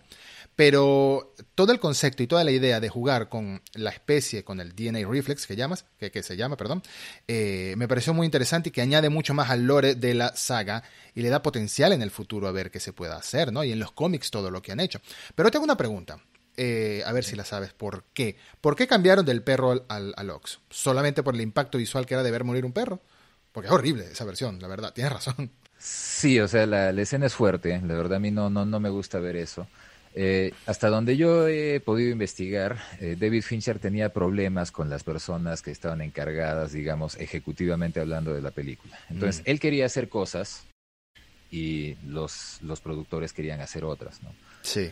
Eh, es por eso que incluso la película tiene dos finales, porque si te has dado cuenta, hay un final en el que se ve que sale de su pecho, del pecho de Ripley, el, el chestbuster de la reina, sí. y hay y en el final del director, sin embargo, no se ve que sale el bicho de su pecho, solamente se ve a Ripley cayendo. Hmm. Eh, se supone que él, él, había filmado ese final sin, la, sin que emerja de su pecho el alien. Y este, los productores le hicieron cambiarlo porque decían que se parecía mucho al de Terminator 2. que se ser. en la lava y no. Entonces querían que saliera el bicho y que ella lo abrazara y como que esa era su última su última acción y se lanzaba pues a la a la, al, metal fundido. Yo, yo más que un abrazo lo veo como intentando evitar que escape, ¿no? Algo así, ¿no? pero eh, claro que dentro de la poca fuerza que podría tener el personaje después de que le han reventado el pecho de esa manera. ¿no? La cuestión es que había muchas diferencias de, opinión entre lo que hacía el director y lo que hacía la, lo que querían pues los productores. Entonces al final mandaron una película que era para que es con el perrito, que yo ya no la veo, como te dije ya antes, y está la versión del director que es con más escenas, algunas diferentes, alternativas, e incluso se podría decir, ¿no? Porque no solamente la versión del director tiene más escenas, sino que tiene escenas alternativas, que son mm. completamente diferentes a la que tú puedes ver en la otra. Yo particularmente prefiero la otra porque te juro que puede ser raro, algunas personas me lo tomarán mal, pero yo tolero más ver en una película sufrimiento humano que el sufrimiento de animales. El sufrimiento de animales ya no lo soporto, ya no lo tolero. Es así, es así. Estoy, completamente de acuerdo. es por un tema ya personal que me imagino compartes conmigo, ¿no? Pero por ese lado, ¿no? Mm. Entonces, este, la razón yo creo que simplemente ha sido diferentes diferencias de opinión. Como te digo, eh, David Fincher grababa escenas y luego le traían un guion corregido y él se veía obligado a grabar otra cosa y a grabar otra cosa para irse acomodando los continuos cambios que tenía ese guion. Entonces, eso, eso definitivamente terminó desembocando en la existencia de prácticamente dos películas paralelas. Sí, es muy fuerte que esto le sucede más que todo a directores así de jóvenes, ¿no? A directores que no tienen todavía un peso para imponer su palabra eh, ante la del estudio, que le pasa a otros directores, le pasa a Steven Spielberg, por ejemplo, hay un, hay un, hay una historia de que eh, Steven Spielberg pudo haber dirigido El regreso del Jedi, la tercera película, episodio 6 de Star Wars, y no lo hizo por un tema de que su nombre no iba a aparecer al principio de la película, sino que al final un tema con el Directors Guild también, pero esta clase de personas pueden imponerse hacia los estudios, incluso rechazando dinero, si, si, lo desean. David Fincher hoy en día, en cambio, me imagino que será otro tipo de voz, tendrá mucho más peso en la industria. Eh, Alien 3, como decíamos, tiene sus cosas buenas. Alien 3 tiene un buen final para Ripley, un digno final para Ripley, que si no hubiese vuelto Ripley después de esta película, no hubiese estado mal. Hubiera sido aceptable. La verdad. Y en cierto modo, no regresa Ripley. Regresa otra Ripley. Así que creo que podemos dar el salto directamente a hablar de Alien Resurrection, a menos que quede algo más por decir de Alien 3. Yo creo que no queda más por decir Alien 3. Más que eh, los pocos buenos personajes, me hubiese gustado que tuviera no buenos personajes, los pocos personajes memorables y de verdad carismáticos, como el personaje de Clemens, de Charles Dance, entre paréntesis Tywin Lannister, me hubiese gustado verlos más, lamentablemente fue una de las primeras muertes de la película. Ahora, Alien Resurrection. Alien Resurrection se estrena cinco años después, año 1997, y tenemos a un guion escrito por Joss Whedon, querido por unos, odiado por otros, mixto por muchos otros. Joss Whedon, creador de series clásicas de los 90 como Buffy, por ejemplo, Buffy. también de Firefly, la injustamente cancelada Firefly, porque Firefly sí tenía mucho potencial, ese, ese, estilo, ese estilo de Space Cowboy que también vemos en animes como Cowboy Bebop, por ejemplo, es la típica comparación, tenía mucho potencial, la mataron a media temporada. Y por supuesto, más recordado por dos cosas. Eh, haber dirigido las dos primeras películas de los Avengers y escrito Por también. haber arruinado la Liga de la Justicia. Y por haber arruinado la Liga de la Justicia Digámoslo de DC. Comics. Exacto. Eh, la de 2017, exactamente. Antes de que existiera la versión definitiva, que es la que salió este año, el llamado Snyder Cut.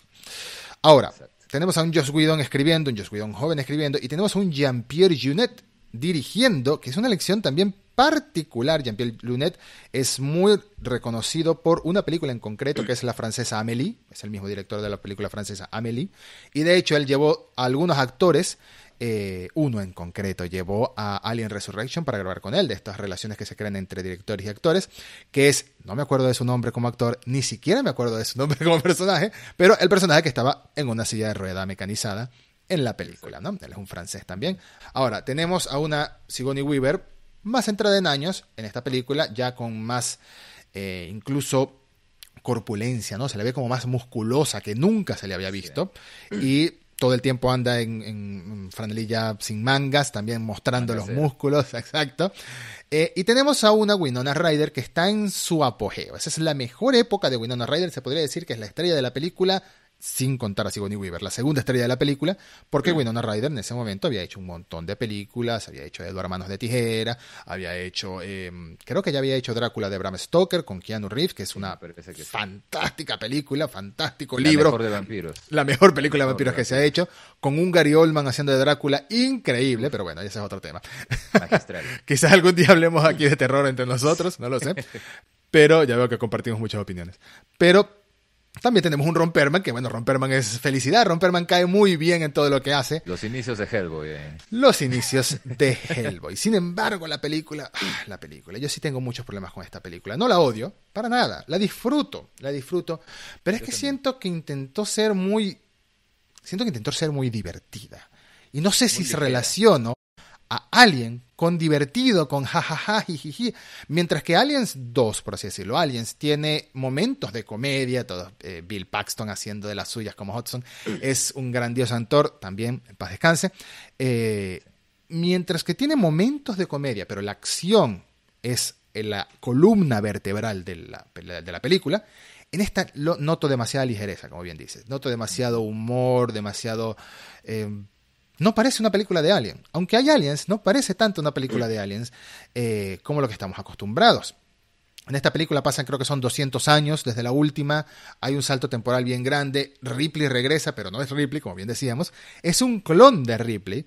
Ripley 8. Ripley 8, exactamente. Uno de los momentos más impact eso iba. Uno de los momentos más impactantes de la película es cuando te muestran los intentos fallidos de clonar a Ripley. Exacto. Es grotesco, es impactante visualmente, es una imagen que no se te olvida. Y tenemos por primera vez y por única vez, creo, el concepto de un híbrido humano xenomorfo en una sola persona. A vista general, ¿qué te parece Alien Resurrection, Deseo? Bueno, eh, te diré que yo tampoco la odio. Ajá. Si hay una película de Alien que odio, odio Covenant. Sí, bueno. Eso lo podremos discutir quizás luego en otra ocasión, pero esta Resurrection yo no la odio. Primero porque creo que visualmente eh, cumplió. Tenía tanto efectos especiales, este, un CGI que en esa época todavía estaba recién encontrando su camino. La escena de cuando se ve a los xenomorfos nadando me parece que para lo que se podía lograr en esa época fue de lo mejor. Y también tenía muy buenos efectos prácticos, ¿no? Tuvimos de vuelta a Sigourney Weaver, que como tú dices, este, no es en realidad Ripley, sino es un clon de Ripley. Pero es un personaje curioso, ¿no? Que tiene un comportamiento un poco errático, mm. eh, raro ella tiene como que una especie de conexión con los aliens, tiene una actitud mucho más desenfadada. Este, me gustó ver a Sigourney así porque es como yo la imagino a ella, fuera de los papeles que interpreta, es como yo imagino a Sigourney Weaver, así desenfadada, fuerte y humana dentro de todo, ¿no? Aunque esta es semi-humana, ¿no? Porque como tú bien has dicho, es una especie de hibridación lo que ocurrió ahí, que también es producto del DNA reflex y lo que habíamos estado hablando antes, ¿no? Sí. Entonces, eh, por ese lado, a mí la película me parece que cumple, es entretenida, em, como te digo, no la odio. Eh, no hay personajes que sean eh, muy memorables más allá de la misma Sigourney.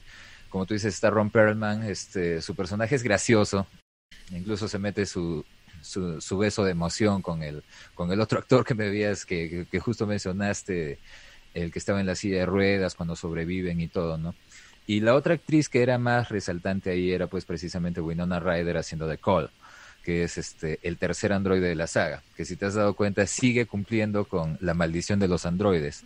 El primero es Ash con A, el segundo es Bishop con B, la tercera es Cole con C, el ah. cuarto es David con D. No lo había visto. Es algo que sí, es algo que todas las todas las películas de Alien manejaban, ¿ya? Mm. Este, incluso hay una teoría de que tendrían que haber salido de, de haber estado Ridley Scott este, todavía manejando todo lo que era la saga de Alien, tendrían que haber salido otras tres películas más de Alien porque Walter, la W, ahora tendría que ser X, Y y Z. Tendrían que haber tres androides más en la historia de Alien, siguiendo con esta siguiendo con esa con esa situación, esa no sé cómo llamar. Esa tradición, podría decir. Esa tradición, exacto. Entonces, más allá de Winona Ryder y quizás alguna que otra escena pues de Ron Perlman, creo que en el tema de los personajes no pegaron mucho. El único, Ahora, haciéndote una brevísima pausa, el único que le verás recuerdo con, con, que me llamó mucho la atención en su momento es el doctor Wren, que se llama el científico que tenía como un, el cabello un poquito largo. Grima Wormtongue. Él es el actor de Grima en este, Las Dos Torres. Exactamente, exactamente. Y también sale en la serie esta Deadwood. Con, con, Saruman. Con Saruman. Él, eh, pero creo que es más bien es por el actor como tal. De hecho, recuerdo mucho a Ron Perman, es también por el actor, que le tengo mucha estima. Bueno, ahí se ve como que estos científicos básicamente ya habían desarrollado una especie de admiración por los xenomorfos, ¿no? Sobre todo este personaje que tú has señalado. Y bueno, algo que hay que señalar de esta película que la diferencia de todas las demás es que en esta película ya no es el villano Weyland Yutani, porque mm. acá te dicen claramente que Weyland Yutani ya fue extinguida hace no sé cuántos años y que ahora lo que los que están haciendo los experimentos para recrear a los xenomorfos pues son una un cúmulo de naciones humanas del, planeta Tierra, este, el, sistema de ejércitos unidos, algo así, no recuerdo exactamente el nombre ahorita, mm.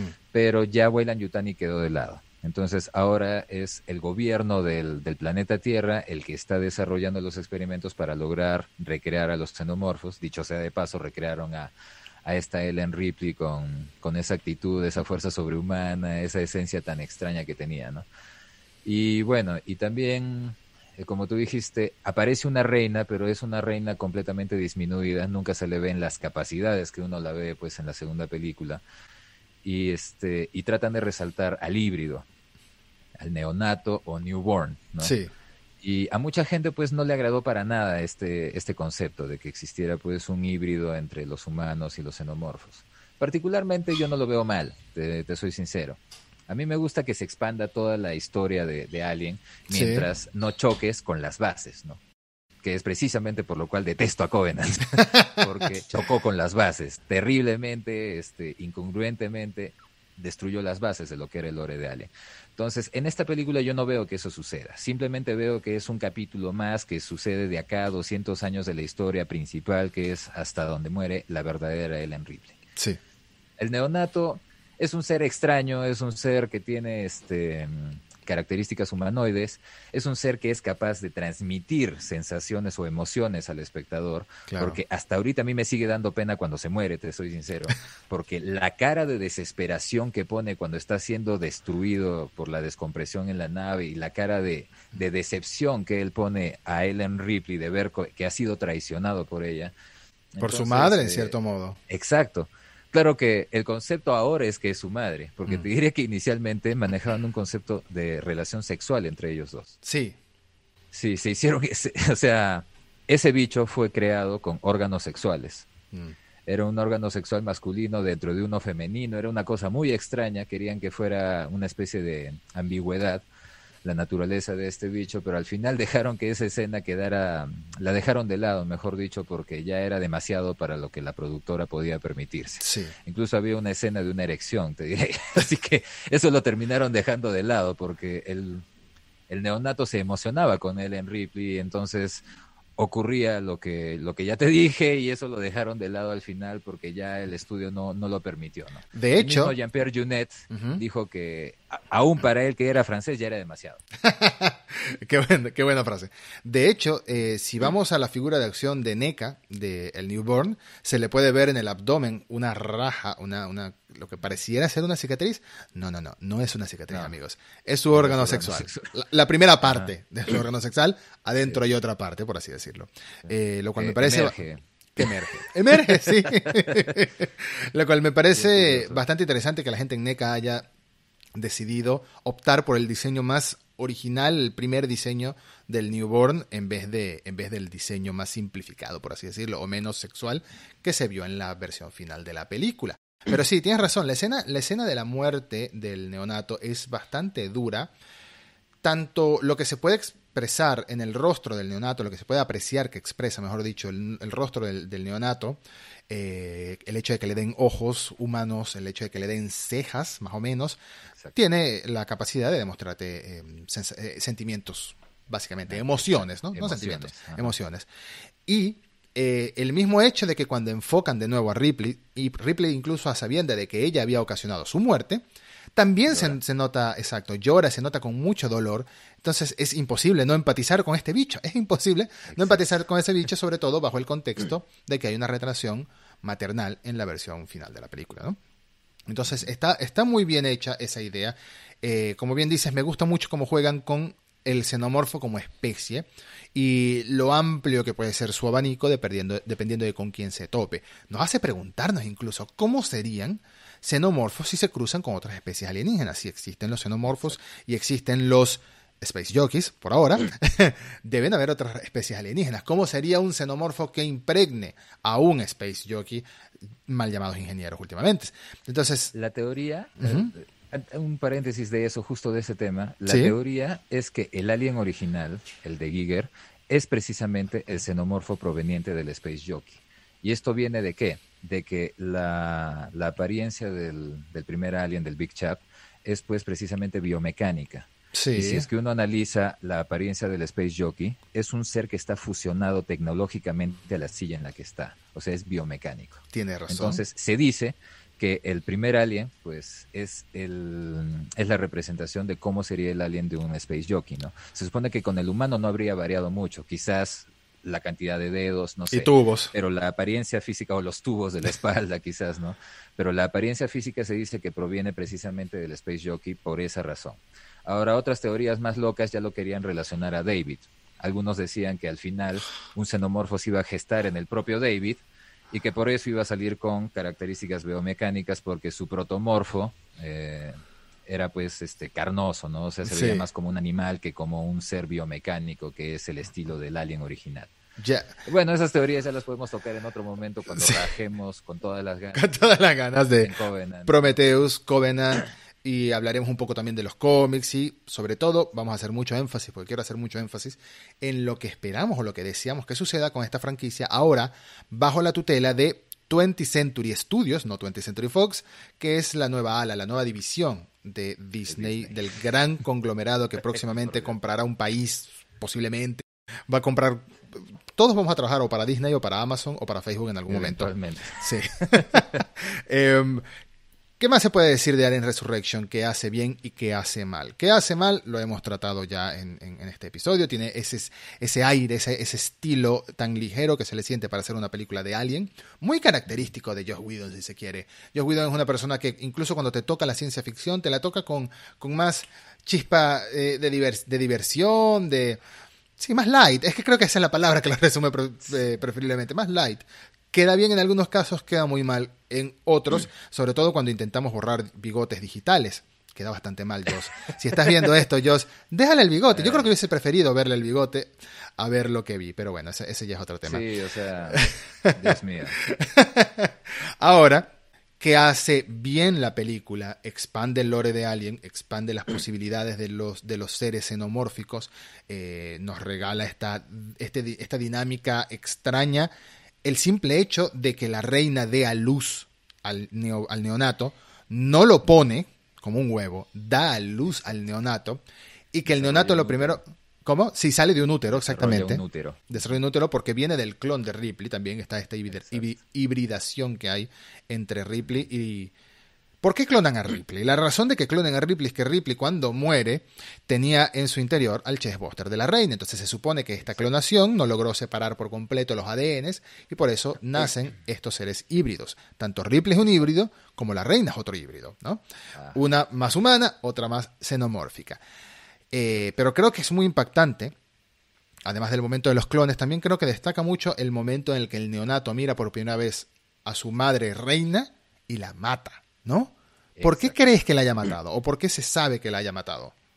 Yo creo que, o sea, si bien no se sabe, como, como, bien tú has dicho, este ser tenía pues ojos, tenía cuencas de los ojos, una especie de cejas, entonces podía demostrar emociones. Para el momento en que él se ve con la reina, él muestra una especie de repulsión. Mm. Entonces, la imagen que veía él enfrente de él no era algo con lo cual se pudiera identificar, mm. lo veía desagradable. Sí. Yo creo que lo veía este, incluso quizás como hasta un enemigo. Y en cambio, la imagen de una humana como Ellen Ripley, con la cual probablemente incluso sentía algún tipo de compatibilidad genética, porque había, como bien lo has comentado. Entonces, yo creo que por ese lado fue que terminó pues matando a la reina alien, porque desarrolló una especie de repulsión hacia un ser con el cual no se quería sentir identificado este bicho se sentía más humano que xenomorfo. Básicamente. lo eliminó. Es una muy buena manera creo de que es por eso. Es una muy buena manera de verlo, sí. Eh, bastante inteligente incluso desde su nacimiento. Analizó en ese momento, razonó en ese momento que era más humano que xenomorfo y eso le da aún más peso a la muerte del neonato y de la manera en la que muere. Creo que podemos finalizar. sí, sí, sí. Antes de eso, y si te das cuenta, este bicho se comporta como que fuera un bebé. Sí. Porque todo lo que hace, luego se mira las manos como diciendo, ¿qué es lo que acabo de hacer? Como que estuviera aprendiendo.